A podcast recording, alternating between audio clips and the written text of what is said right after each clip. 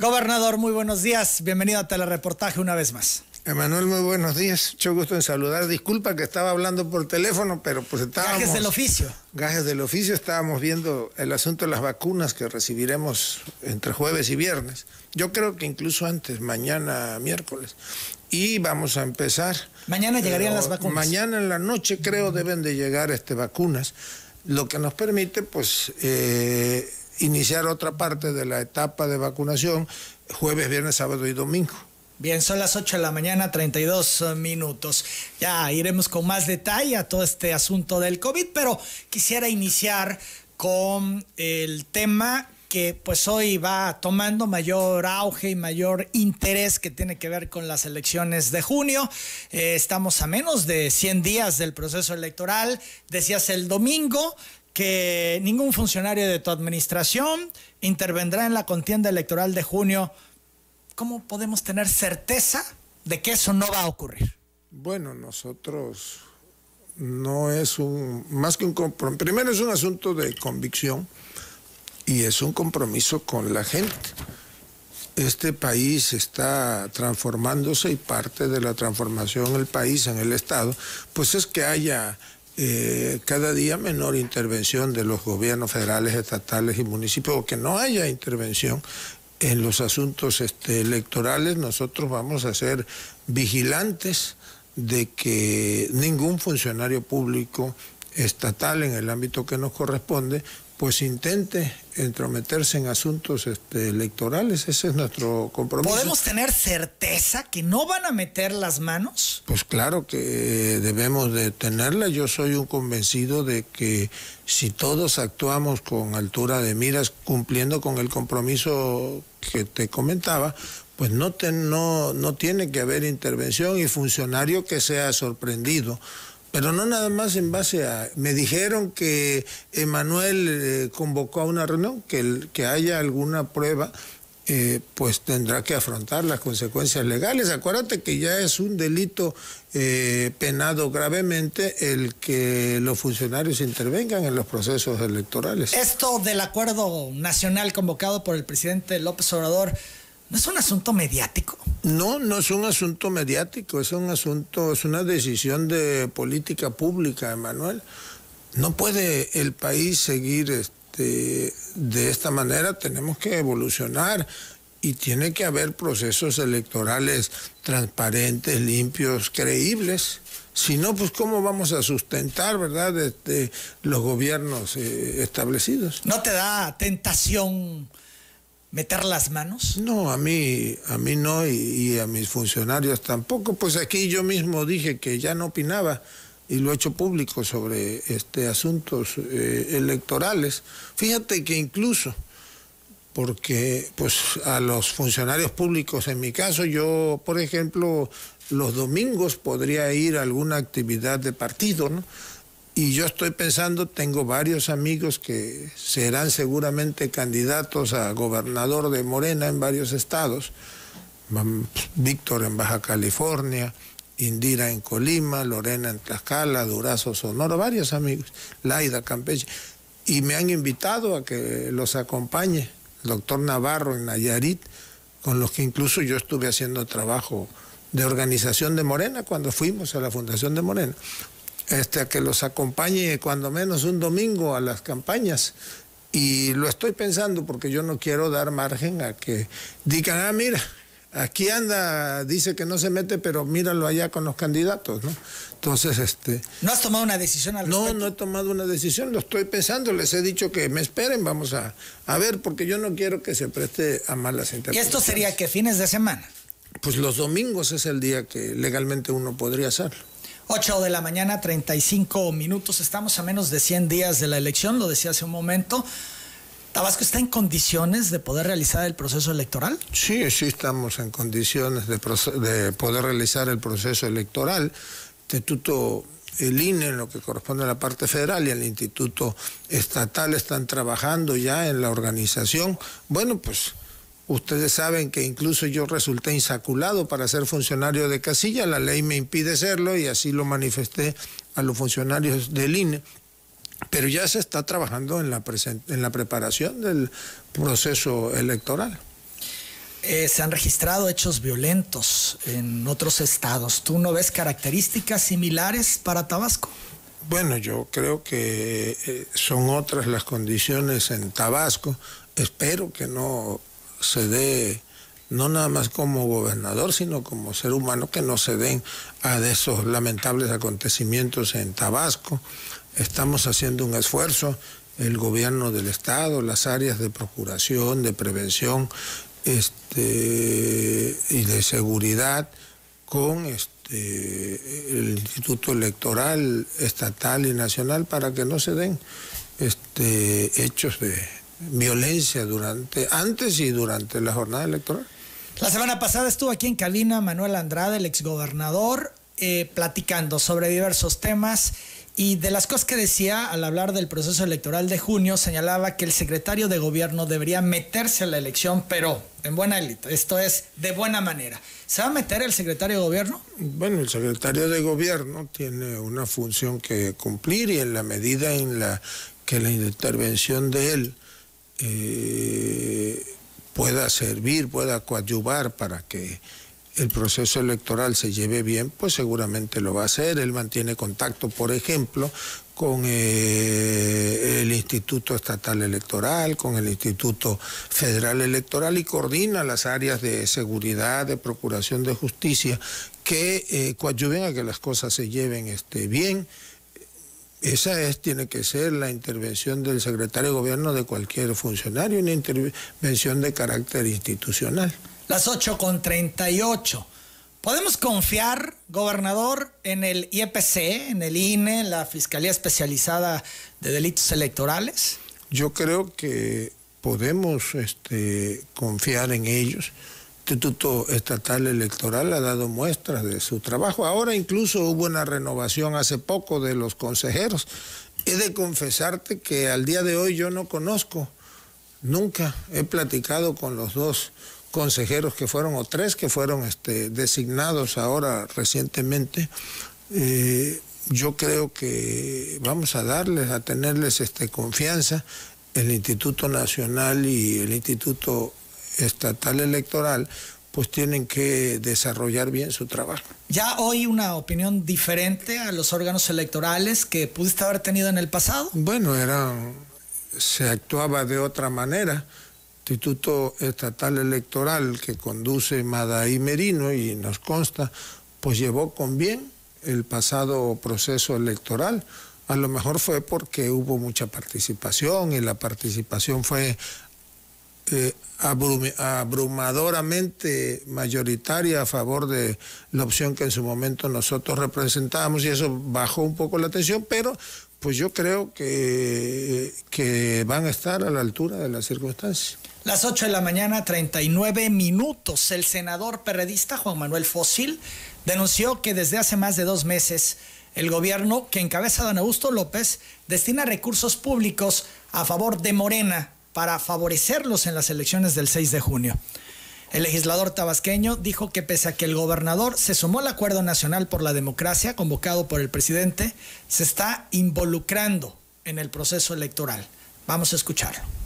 Esto es rollo, esto es puro discurso. En realidad tiene ya dos meses y un poquito más que el gobierno estatal está contratando a líderes de oposición para que vayan haciéndole campaña a Morena. Esto es están usando el dinero público para comprar lealtades. Esto es lo que están haciendo en muchas comunidades. Por eso de repente vemos a esos lidercitos que dicen, ya no me gustó este partido porque fíjense que me andan guiñando el ojo o se les pararon los pelos. Mentira, hombre, es que ya los compraron, ya los maiciaron. Por eso ya se están yendo a Morena. Y entonces aquí en Tabasco estamos ya viendo cómo están usando el dinero público para maiciar al pueblo, aparte de los programas sociales que ya los maiciaron, Adán. Mira, ¿sabes para qué se usa el dinero público en Tabasco, Emanuel? Se usa para que haya obra pública, se usa para que no falte nada en los hospitales, se usa para que haya atención a todos. Para eso se usa el recurso público, se utiliza para pagarle a tiempo a nuestros trabajadores, para que no falte ninguna prestación.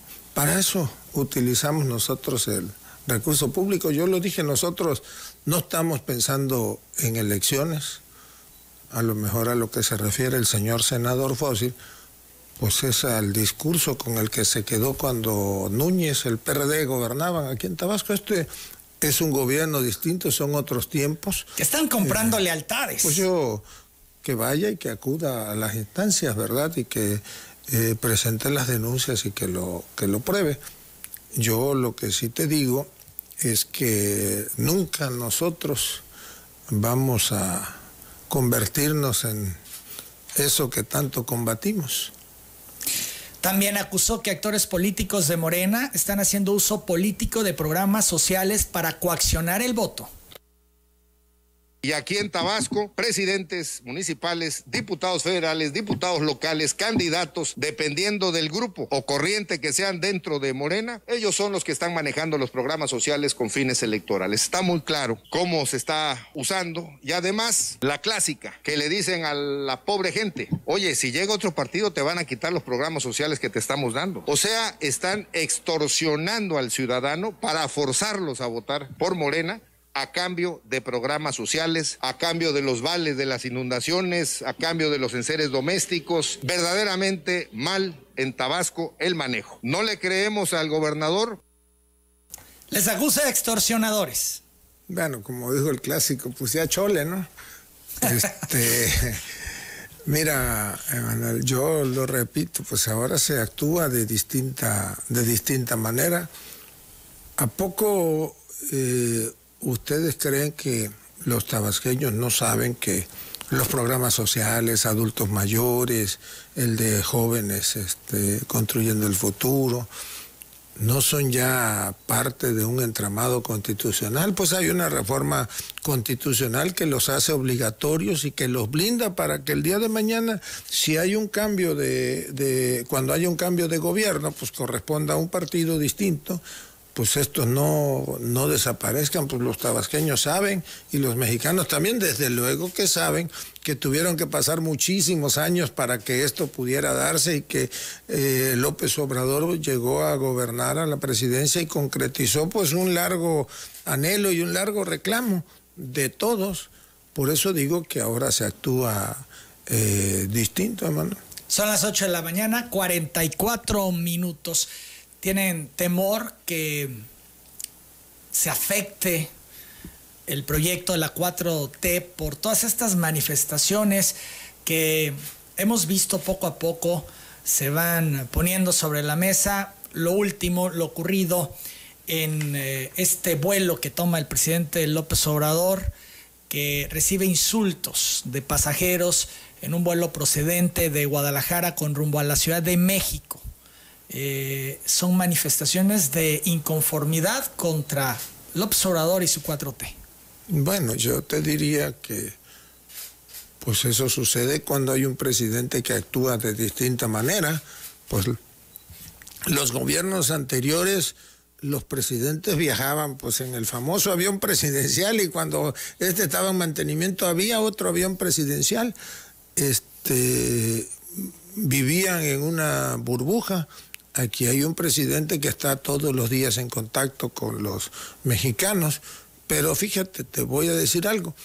Hoy revisaba una encuesta, dos encuestas nacionales, la popularidad del presidente anda en el orden del 67, 68%.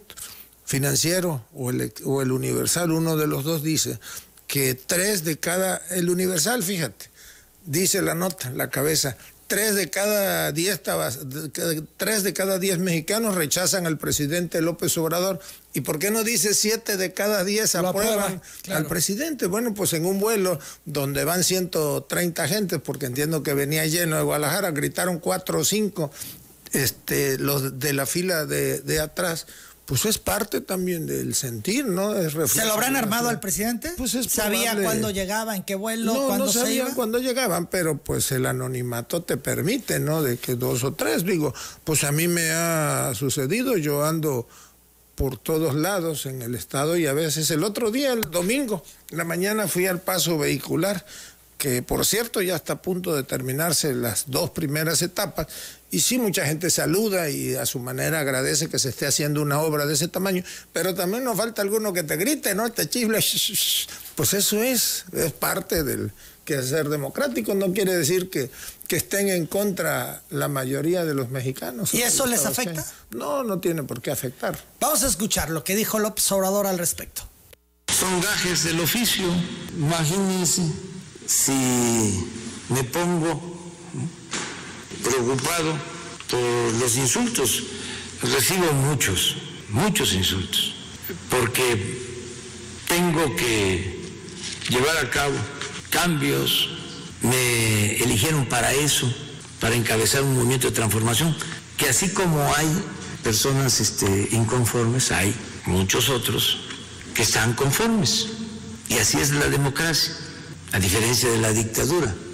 Cuando hay dictadura no se puede protestar, o se protesta pero con los dientes apretados.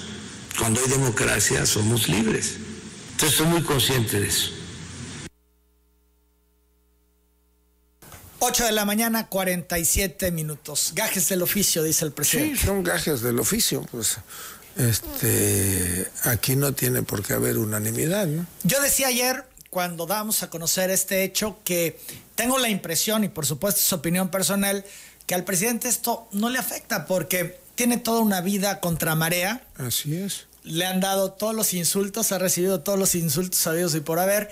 Y eso, al contrario, me da la impresión que todavía lo fortalece y genera un carácter más eh, sólido, más consolidado de lo que él eh, trae en mente y de su proyecto. Esa es mi impresión. Sí, hay un objetivo claro construido a lo largo de los años contra viento y marea. Bueno, y ahora que, que ese gobierno que llega a la presidencia, pues está iniciando la transformación del país, esa transformación que él tanto ofreció. Otra personalidad de presidente evidentemente les afecta, lo vimos con Calderón, lo vimos con Peña, lo vimos con Fox cuando se han dado estas manifestaciones en contra. ¿Cómo se descomponen? AMLO, pues como si no pasara nada. Algunos dicen es que es un cínico.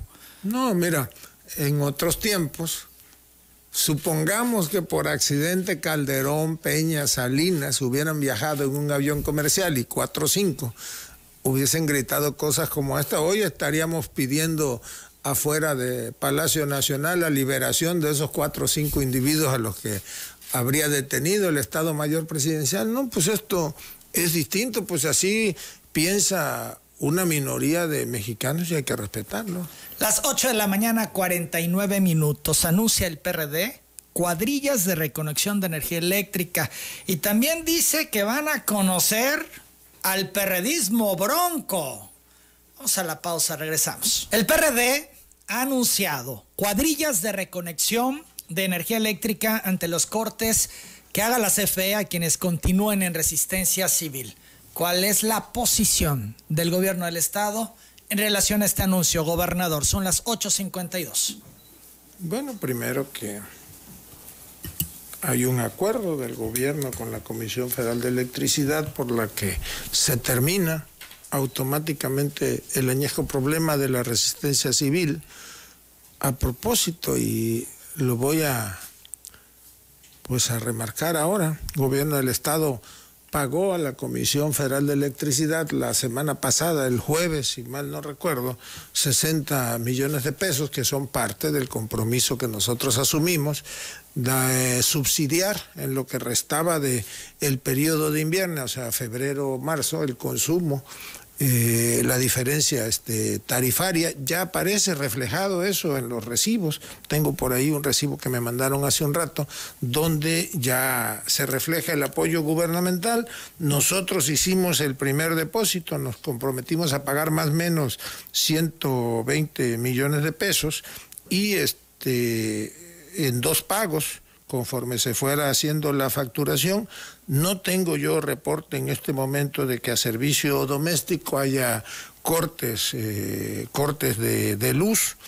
eh, sí sé que se está cortando y ese es un derecho que tiene la comisión porque eso opera de otra manera a servicio comercial o industrial que no están al día en sus pagos. Incluso eh, pues tuvimos un contratiempo, seas con la Comisión Federal de Electricidad, hubo un error de apreciación de la comisión, se adelantó la comisión un mes porque la fecha para pagar era marzo y cortaron en febrero y creo que aquí plazaron incluso el reporte pero eh, no hay eh, cortes al servicio doméstico. Mira, aquí me llegó un, este, un recibo de una ciudadana, dice, el primer recibo ya paga 1.170 pesos, apoyo gubernamental 635 pesos, lo que hace que eh, se equipare a la tarifa, a la tarifa, pero ese fue enero-febrero. Ahora el, último le llegó ya por 670 pesos. El apoyo gubernamental fue 607 y con el ajuste pues ya queda en eso, entonces está subsidiando prácticamente el 50% de la tarifa. Ya debe reflejarse en los recibos. Ya en algunos en mayor o menor medida, pero ya este ya inicia a reflejarse. Este tema de las tarifas y los pagos podríamos decir que ya está superado, está en otra dinámica. Ya. Estos que son, eh, podríamos decir, intentos desesperados del PRD por revivir un asunto que ya concluyó, ¿así lo vemos? Bueno, yo sostengo que ya concluyó, pues si se obtiene el borrón y cuenta nueva, una tarifa eléctrica preferencial, porque la tarifa eléctrica que tenemos es la 1F durante todo el año, pero adicionalmente se homologan las tarifas eh, de invierno con la de verano, que quiero decir que aunque se homologan, bueno, pues que la tarifa de verano, que es que tiene un mayor subsidio, a diferencia de la de invierno, pues ahora ya la segunda también tiene un subsidio equivalente. ¿Sigue la buena relación con CFE? Sí, ya en estos nuevos términos en que han planteado eh, pues la relación. Sí, ahora mantenemos comunicación este, permanente, pues tenemos que trabajar muy de la mano, mira, y lo voy a platicar. Me llamaron cuando, ahora que hubo los problemas de los apagones en el norte del país derivados eh, de la falta de gas natural, ahora hace 15 días o tres semanas, me llamaron para comentarme si estaba yo de acuerdo con que empezaran a turbinar eh, la presa a creo que a 800 metros cúbicos por segundo porque necesitaba, se necesitaba compensar la energía que no se estaba produciendo por otros métodos y las hidroeléctricas iban a entrar a trabajar. Y les dije, pues que sí, medimos cómo estaba el nivel este de los ríos, revisé, porque yo les dije, tenme 15 minutos, revisamos el estado de la compuerta y todo, y vimos que no perjudicaba realmente a la planicie tabasqueña. Y les dijimos, sí, adelante. O sea, de eso se trata, de que haya una buena relación y de que haya un manejo profesional de parte de la Comisión Federal de Electricidad. Dice el PRD que el gobierno del Estado es cómplice de la CFE al acordar proteger a trabajadores cuando acuden a interrumpir el servicio por falta de pago. Lo repito, pues si no hay corte de energía eléctrica de servicio este, doméstico, ha habido de cortes este, comercial, pero yo no tengo ningún reporte de que elementos de seguridad pública participen de esos cortes. ¿Qué te dice CFE? ¿La gente, el usuario, está pagando, está cumpliendo? Sí, están, este, están pagando. No hemos hecho un corte del el último recibo porque la facturación va llegando, pero en términos generales está cumpliendo. Dice el dirigente del PRD que van a conocer al perredismo bronco. Son las 8.58. Vamos a escuchar a Javier Cabrera. Que siempre sabía, no vamos a andar por las ramas,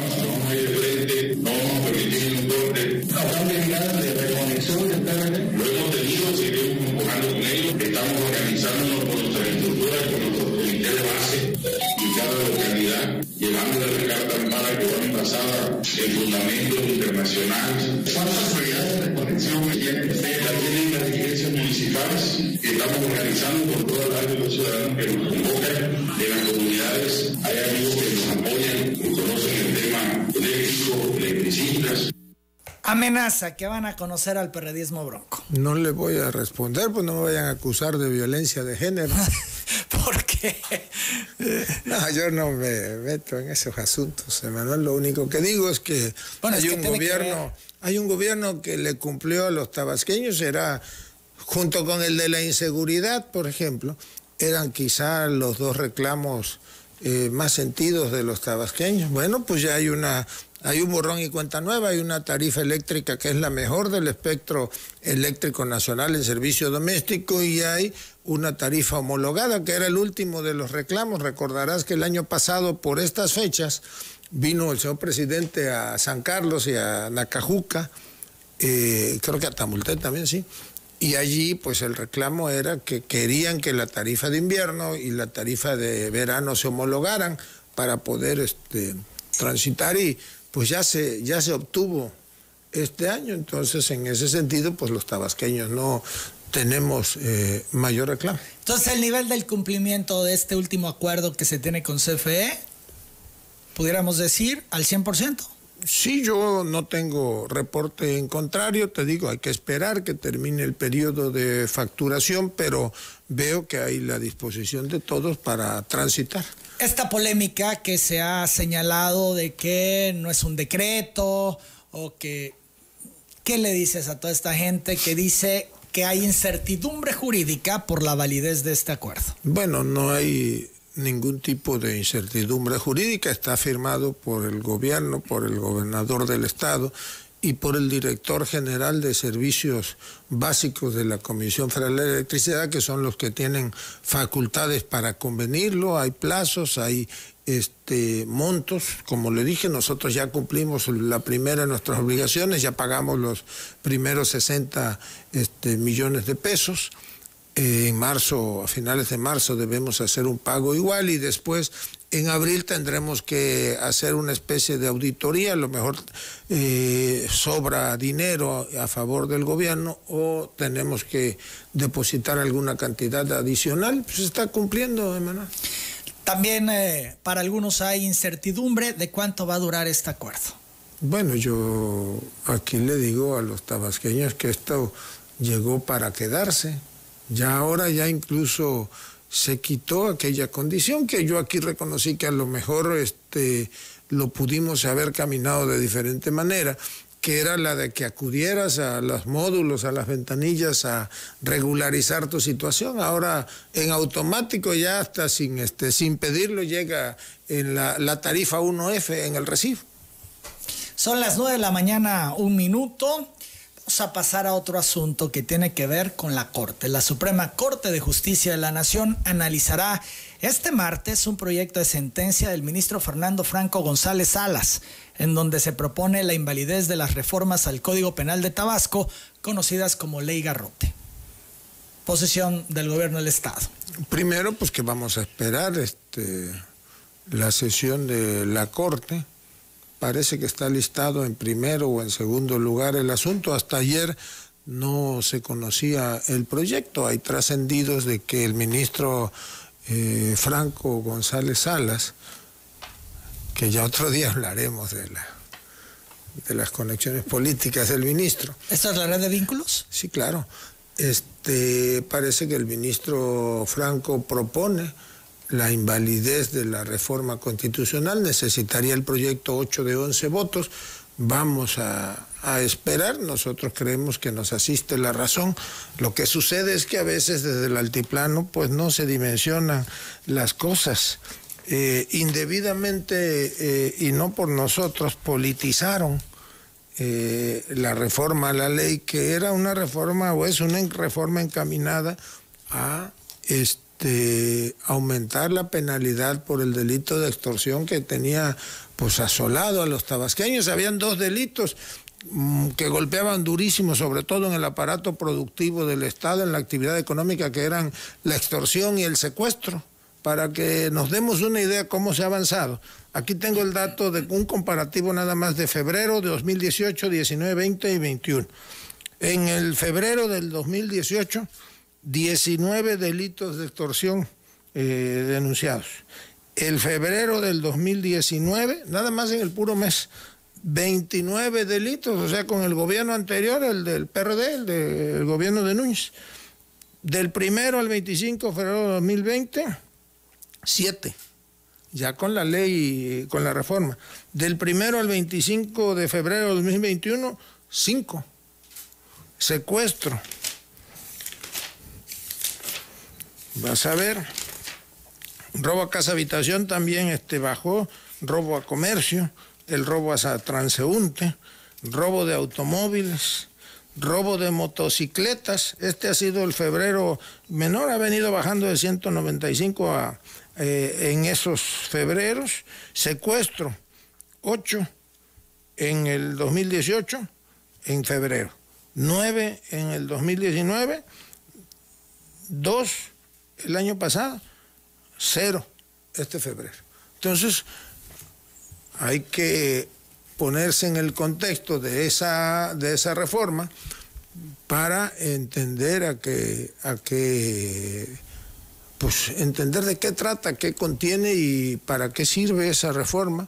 Yo pues soy respetuoso de las decisiones de la Corte si deciden declarar la invalidez, pero no vamos a quitar el dedo del renglón, pues ya promoveremos algo que nos ayude a que esta, lo que se ha avanzado en este sentido, pues no se nos caiga.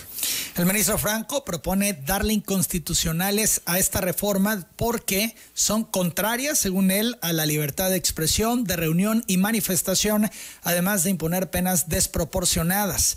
Entre otros aspectos, las reformas impugnadas incluye la pena de seis años de cárcel a quien impide la ejecución de obras o trabajos públicos. Así lo plantea él. Tiene todo nuestro respeto. Bueno, pues que revise cómo se validaron la reforma en el Estado de México y en Oaxaca, que son prácticamente iguales. Te digo, pues politizaron el tema, pero no importa si no nos dan la razón en esta, vamos a insistir, porque yo lo que eh, mi compromiso es proteger a los tabasqueños, que, haga, que haya seguridad no nada más física, sino económica, que haya seguridad a la inversión para que haya empleo.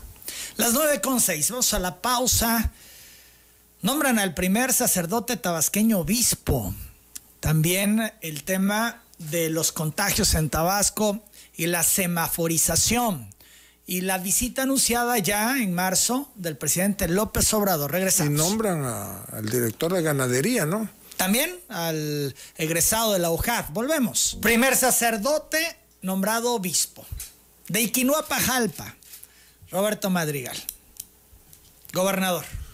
Pues yo creo que eso es algo primero histórico, ¿no? Primer tabasqueño en ser nombrado este obispo.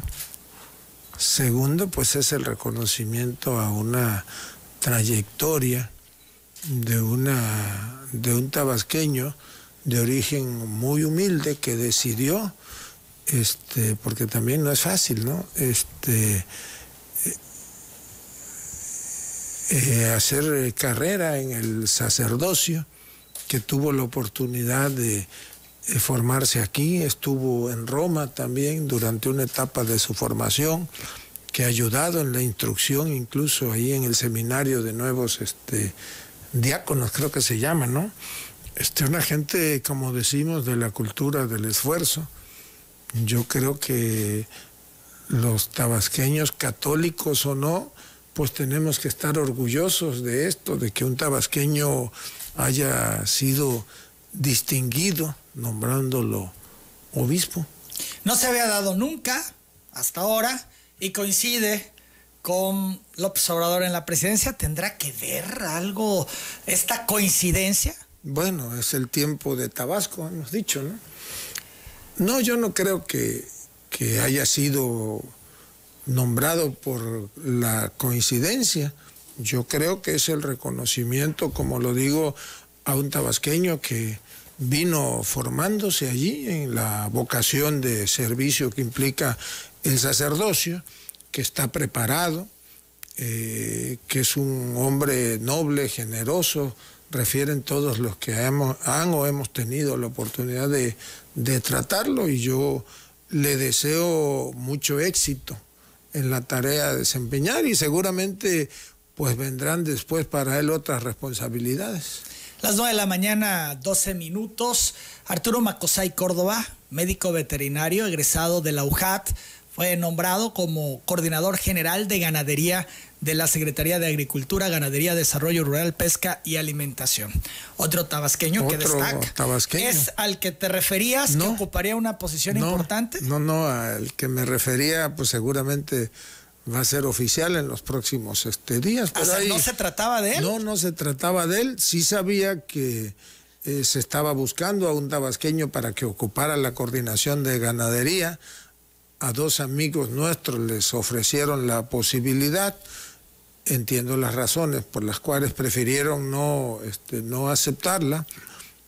Y, este, y bueno, pues estaba platicando con Macosay para eh, ver la posibilidad de que él asumiera esa responsabilidad. ¿Era entonces una posición para Tabasco? Porque dices, a dos amigos tabasqueños le ofrecieron, no aceptaron y terminó en un tercer yo tabasqueño. No digo que, que, hubiese sido una posición predestinada para un tabasqueño, pero desde luego que el presidente y el secretario Villalobos pensaron que por la vocación y por el apoyo que ahora se le está dando a la ganadería en Tabasco y por este relanzamiento de la actividad ganadera, pues la visión de un tabasqueño podría ayudar ahí en la coordinación. Bueno, y de esta posición importante que desde hace días ventilaste, ¿es para gobernador de Palacio Nacional?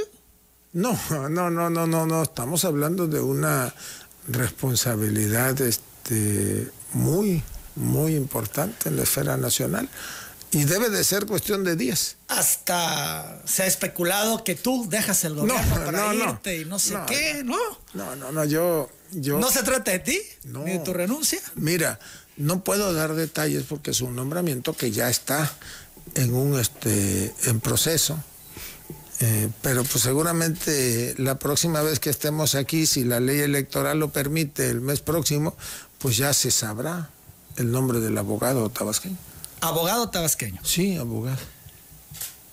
Que entonces podemos especular, suponer Fiscalía General de la República, por eso que se dice que el fiscal Gersmanero se va. No, no, no, es este es una responsabilidad de otro tipo, digo, no, no puedo dar más detalles, eh, pero pues yo espero ya que se concretice. Mire, se han venido dando nombramientos de tabasqueños. Arquitecto Agapito Domínguez, por ejemplo, ocupa un alto cargo también en el Infonavit, de los que ahora recuerdo. Son las 9 de la mañana, 15 minutos. Ayer se reportaban contagios. Eh, pocos contagios, 36. Se decía también que se hicieron menos pruebas el fin de semana.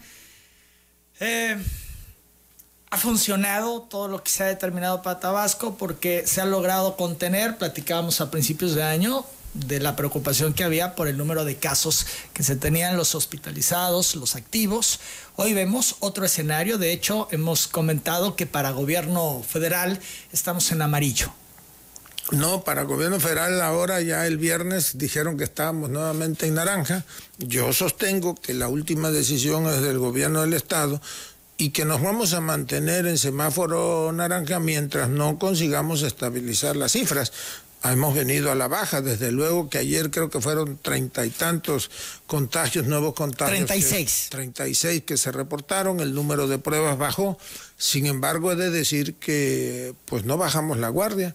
Tabasco es el primer el tercer lugar donde se está aplicando per cápita el mayor número de pruebas eh, PCR, no hemos dejado. Nosotros este, esa aplicación, eh, traemos brigadas, eh, se está todos los días haciendo esfuerzos extraordinarios para combatir este, el virus.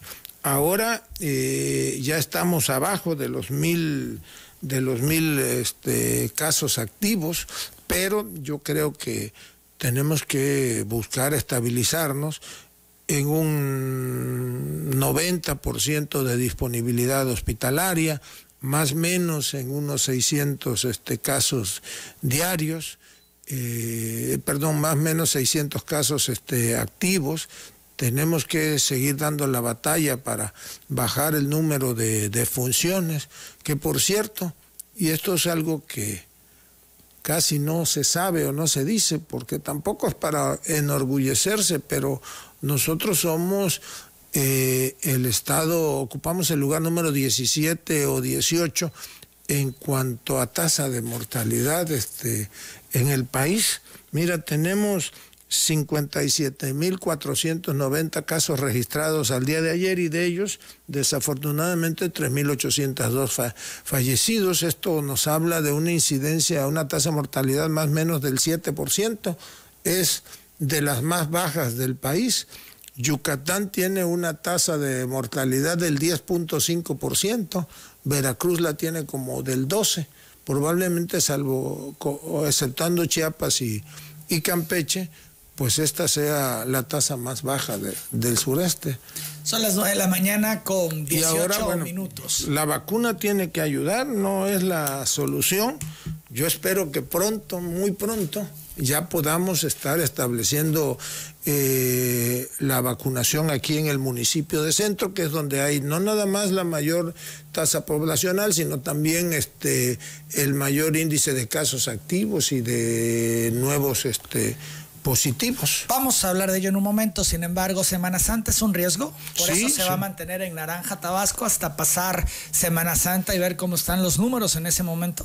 Sí, yo creo que es un riesgo, no podemos permitirnos en este momento distracciones, es la hora de hacer un llamado a mantenernos solidarios, a entender que si, si cumplimos como ciudadanos, pues seguramente esta va a ser ya la última Semana Santa en la que vivamos en esa este, zozobra. Llegar al punto donde hoy estamos, Emanuel, nos ha costado, como diría Winston Churchill, sangre, sudor y lágrimas. Hemos perdido 3.800 este, tabasqueños de todas las condiciones en esta batalla, pues hagamos un esfuerzo para que eh, ganemos finalmente. Si tenemos que restringir algunas cosas en Semana Santa, lo vamos a hacer. Yo hoy no veo condiciones para que evolucionemos en el semáforo y si no podemos evolucionar, pues tendríamos que mantener esa apertura este, gradual. Fíjate que, y lo platiqué un día con el señor obispo y con este Julio del Comité Cívico, con otros líderes eclesiásticos, eh, ellos eh, solidarios con que no se abriera primero sábados y domingos, que no se hubieran misas o que hubiesen cultos. Ahora me preguntaron que si podíamos aumentar el horario. Yo tomé la decisión de aumentar sábados y domingos el horario de las misas o de los cultos, pero ha habido mucha solidaridad y ellos han estado y eso hay que...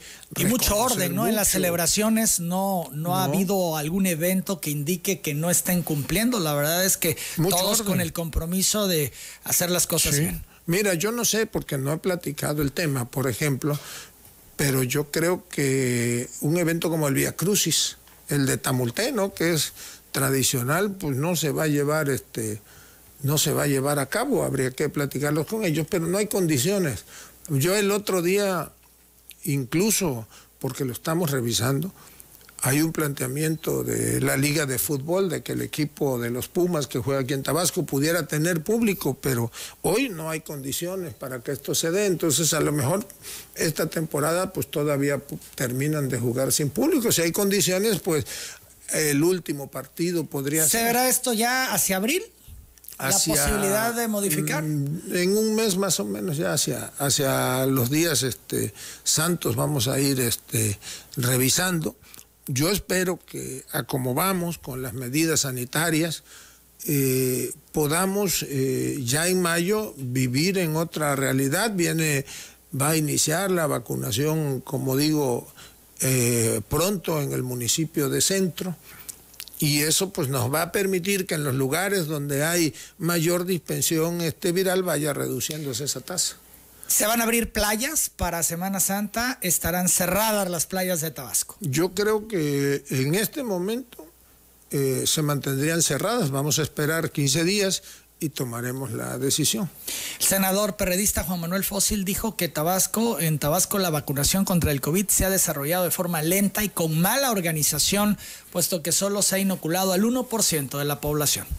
Se mandaron cerca de 14 mil vacunas a Cunduacán, solo pudieron vacunarse a 4.800 personas. Mala la organización de la Secretaría de Salud, mala el apoyo por parte del Ayuntamiento de Cunduacán. No es posible que no hayan podido llevar a los adultos mayores a ser vacunados. De tal forma que estas vacunas se las llevaron a Jalapa y Zapata. Entonces, en total, en Tabasco, se comenta que llevamos cerca de 25 mil vacunas. Esto es apenas el 1% de la población.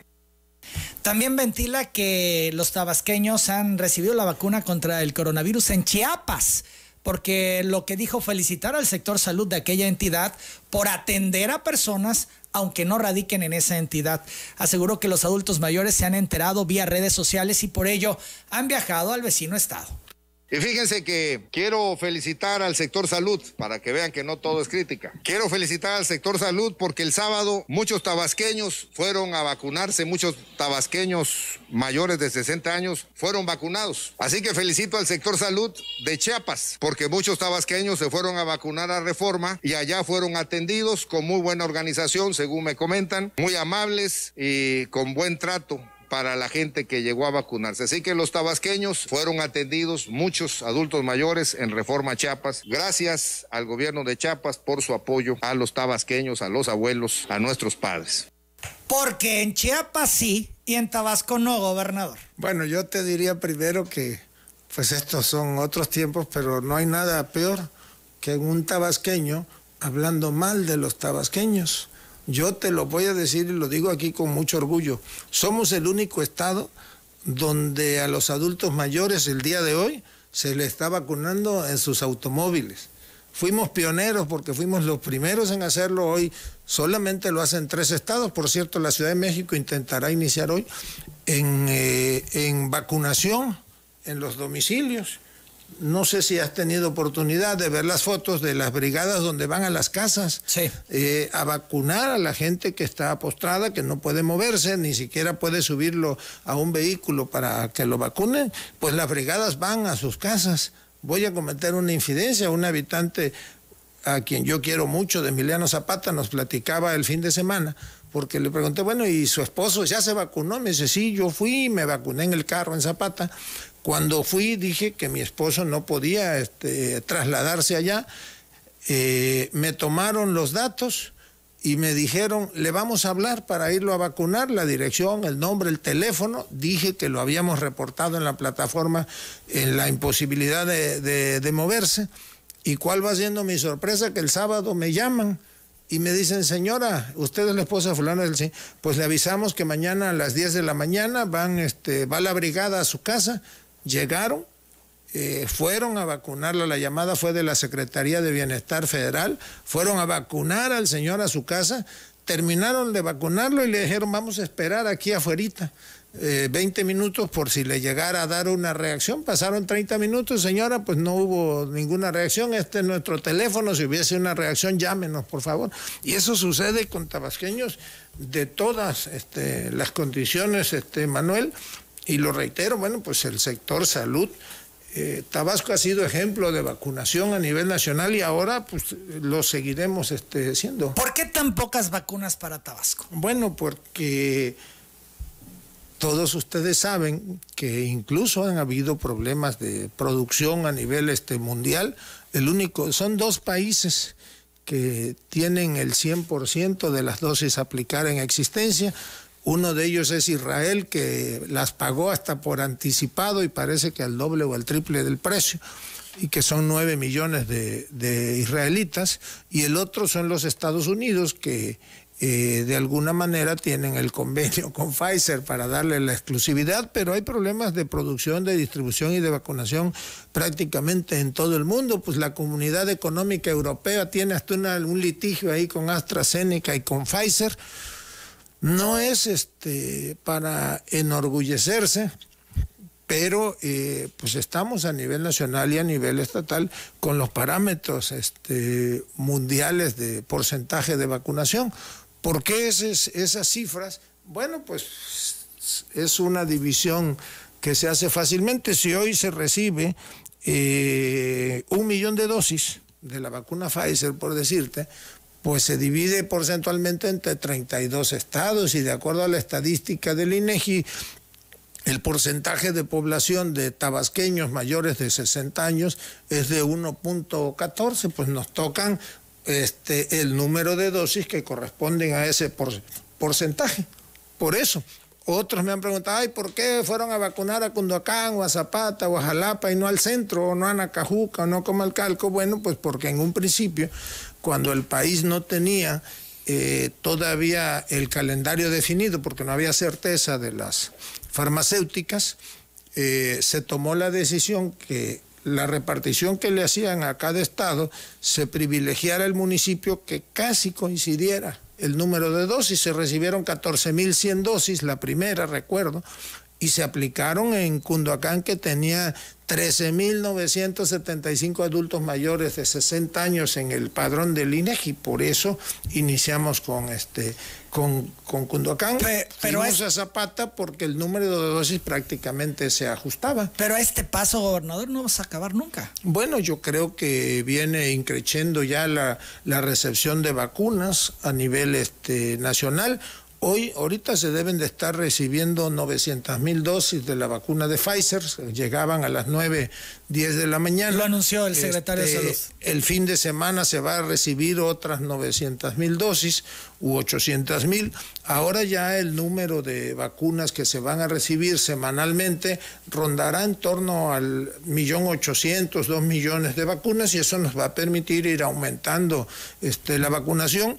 Yo creo que estamos ya en, en el caso de Tabasco cercanos, cercanísimos a iniciar la vacunación en el municipio de Centro. Vamos a hablar de eso después de la pausa. Has insistido en tres ocasiones que ya en breve, ya pronto la vacunación en Centro. Bueno, pues vamos a conocer fechas, a ver si nos las da el gobernador. Regresamos. La secretaria de Salud del Estado, Silvia Roldán, dio a conocer que es posible que este jueves 4 de marzo, esto es en dos días, arranque la vacunación contra el COVID adultos mayores en el municipio de Macuspán. Ayer estuvo en entrevista a fondo con Chuy Sevilla. Vamos a empezar a vacunar el posiblemente el jueves Macuspana. Lo que hemos vacunado es Cunduacán, Emiliano Zapata y tenemos Jalapa. Esos tres son los que se han vacunado. En Cunduacán tuvimos el 66.7% de la gente que se fue a vacunar de los adultos mayores de 60 años. En el tema de Emiliano Zapata, el 94.5%, fíjese que la gente de Emiliano Zapata, perdón, en Emiliano Zapata ochenta y tantos, de Casi 90. 86. Y en Jalapa todavía no sabemos porque estamos terminando prácticamente la jornada de vacunación a adultos mayores que terminará mañana lo que refiere el jueves, posiblemente arranquen en el municipio de Macuspana. Y también señala que aunque no tienen fecha exacta para iniciar la vacunación contra el COVID a adultos mayores del municipio de Centro, ya definieron las sedes y el esquema para llevar un orden. Sí, y bueno, pues la gente lo que queremos es organizarnos por orden alfabético, para que no tengan que esperar horas enteras en una cola. ¿Sí? Vamos a organizarnos por orden alfabético, en esa, en esa parte estamos. Solo para Villahermosa tenemos 11 sedes de vacunación para que todo mundo le quede más o menos cerca de donde vive.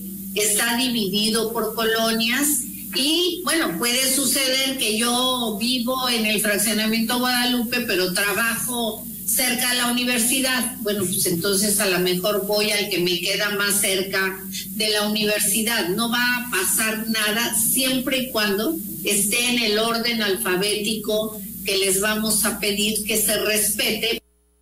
Las 9.34, lo que nos dice la secretaria de Salud ayer en A Fondo con Chuy Civilla. Tú has insistido en breve la vacunación en el municipio de Centro, pero la doctora dice que era muy probable que el jueves inicien la vacunación en Macuspana. Gobernador.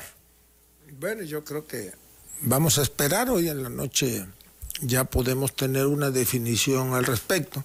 Lo que yo sí quiero decir es que sector salud, bienestar, el ejército, gobierno federal, estatal y municipal, están preparados ya para eh, en la eventualidad de iniciar vacunación en los 17 municipios.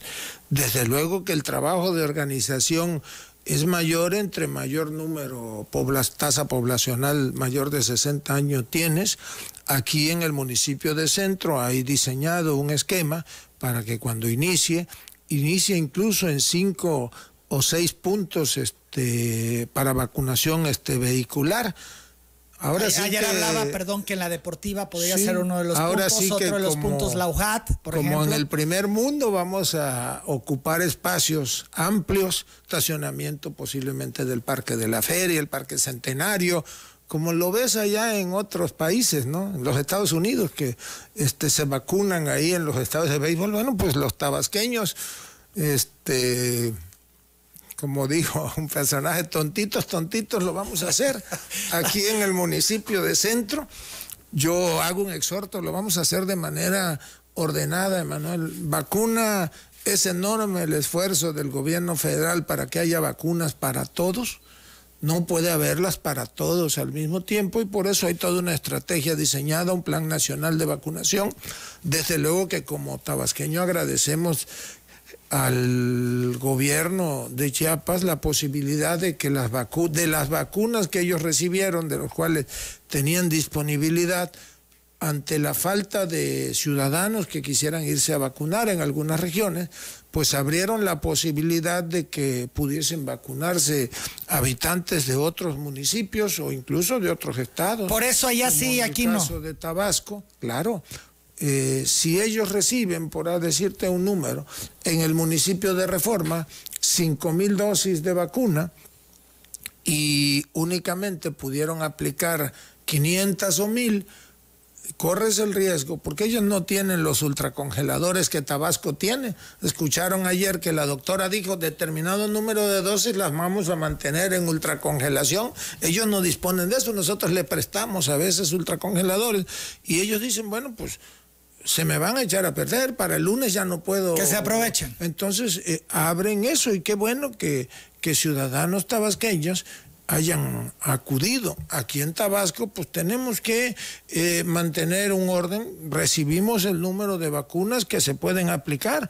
Para que te des una idea, hasta ayer a las 8 de la noche habíamos recibido 14.280 dosis de vacuna de AstraZeneca y se habían aplicado 13.057. O de Pfizer recibimos 3.900 y se habían aplicado sin contar el día de ayer y las que se terminan hoy 3.455. Aparte se habían recibido 26.325 que se aplicaron en sector o que es para aplicar al sector salud. 25.999 ya se aplicaron y 10.500 segundas dosis ya se aplicaron. Entonces nosotros vamos eh, con un esquema, cumpliendo con el esquema nacional y siendo muy, muy cuidadosos tenemos, como te digo, estamos preparados para manejar la vacuna. Los tabasqueños son eh, ejemplo nacional en vacunología. Hay un centro de vacunología aquí en Tabasco que es de los mejores que hay en el país. Sin saberlo, pues aquí teníamos ultracongeladores, las universidades de Tabasco, la UJAT, la Universidad este, Politécnica de Centro, tenían ultracongeladores que pusieron a disposición de nosotros. Una empresaria que por cierto, pues es un orgullo que haya eh, empresarias como ella, doña Carlota Pulido de Comalcalco, que es aquella del coco híbrido. Le mandamos saludos a doña Carlota. Doña Carlota, bueno, pues doña Carlota tenía en su laboratorio un ultracongelador que puso a disposición del sector salud, no lo hemos utilizado porque tenemos suficiencia. Entonces, bueno, pues en Tabasco estamos preparados para manejar la vacuna en tiempo y forma y yo hago un exhorto a que no pues nos brinquemos la línea, vimos lo que sucedió ahí en Cunduacán, pues me dijeron es que te enojaste, pues claro que enoja, no nada más como gobernador, sino pues como ciudadano, ¿no? Vamos respetando, va a haber este para todos, es gratuita, no hay distinción este, de nada, es este universal y es un esfuerzo enorme que hay que agradecer y reconocerle al gobierno federal. Mira, te voy a decir algo. Hace 15 días surgió la inquietud de un grupo de gobernadores, de Claudia Pavlovich, de Mauricio Vila, Nos hicieron incluso llegar una carta donde nos explicaban que habían entrado en contacto con Pfizer y que el gobierno federal dentro de la compra consolidada de gobierno federal podían incluirse y que se empezaría la distribución en abril. Bueno, pues tuvimos una reunión la semana pasada, el jueves, y ya este se descartó que los gobiernos puedan comprar porque no hay acceso garantizado a la producción mundial, pues no es suficiente ni para garantizar a los gobiernos federales o centrales este, la entrega, pues mucho menos para los gobiernos este, estatales. Gobernador, a ver si lo estoy entendiendo bien. En estos momentos dice hay que esperarnos a la noche. Se está evaluando entre iniciar vacunación el jueves entre Macuspana y municipio de centro. Pues hay Macuspana, Nacajuca y posiblemente municipio de centro. En entre esos, tres, municipios se arrancará el jueves. Yo, y aquí lo digo, voy a insistir con gobierno federal Creo que debemos de empezar en municipio de centro por varias razones. Primero, aquí tenemos el mayor número de casos activos, tenemos el mayor número de casos, este, la mayor tasa de positividad y de defunciones, tenemos el mayor número de adultos mayores de 60 años, la movilidad en el municipio de centro es por mucho este, mayor a cualquier otro a cualquier otro municipio del estado y creo que de manera que estamos eh, listos, eh, preparados para de manera ordenada. Yo no sé si todavía, eh, porque yo no, no este, creo que podemos explorar la posibilidad de hacerlo, de iniciarlo regionalmente, revisar cuáles son las colonias donde hay el mayor índice de contagios, que pues, te diría de entrada que Atasta y el Indeco, la zona de ciudad industrial, son las donde en el municipio hay el mayor número de contagios y a lo mejor iniciar por ahí. Vamos a buscar el mecanismo para que de manera ordenada todos vayamos. Eso se definirá en próximas horas. Sí, yo, yo creo que... Pero es un hecho, perdón, que el jueves arranca vacunación en cualquiera de estos tres municipios. En cualquiera de los tres municipios, pues el jueves... Centro, Nacajuca o Macuspana. Sí, el jueves se retomará la vacunación y de ahí, pues seguramente lunes o martes de la semana próxima iríamos con otro municipio. Tengo entendido ya que este, incluso se espera el arribo de 3 millones de vacunas, creo, de la Sinovac este, en 15 días o en 10 días y eso permitirá pues aumentar con la ventaja de que la de Sinovac o la de Cancino, que la de Cancino está en etapa de envasado en México, son de las llamadas unidosis. Son las 9.43. Ha anunciado ya el presidente su visita a Tabasco para el 6 de marzo. Sí, estará el sábado. Viene a supervisar los avances en la construcción del tren Maya, específicamente a Tenosique. Este, no, no hará alguna otra cosa exclusivamente. No, viene en una gira, inicia el viernes en Quintana Roo eh, el sábado está en Yucatán muy temprano, después en Campeche y termina en Tabasco y al día siguiente tiene un evento en la zona arqueológica de Palenque. ¿Tienes algún eh, tema pendiente con el presidente que tratar? Aprovechar esta visita donde supongo estarás con él para planteárselo. Pues yo tengo la oportunidad y la fortuna de mantener comunicación permanente con el presidente. Cuando tenemos alguna inquietud la comentamos, nos ayuda muchísimo ese, ese diálogo permanente con el presidente. Yo agradezco la disposición para, pues para estar al pendiente de Tabasco y para ayudar a los tabasqueños. ¿Están bajando los recursos oportunamente por parte del gobierno federal? Sí, nosotros no tenemos este, ninguna queja en ese sentido. Y, ¿Tiene Tabasco hoy problemas de liquidez? No, no tenemos problemas de liquidez. Mira, Manuel, invertimos el año pasado, ya parezco disco rayado, pero lo voy a decir, pues 2.500 millones de pesos al sector salud adicionales a toda la inversión.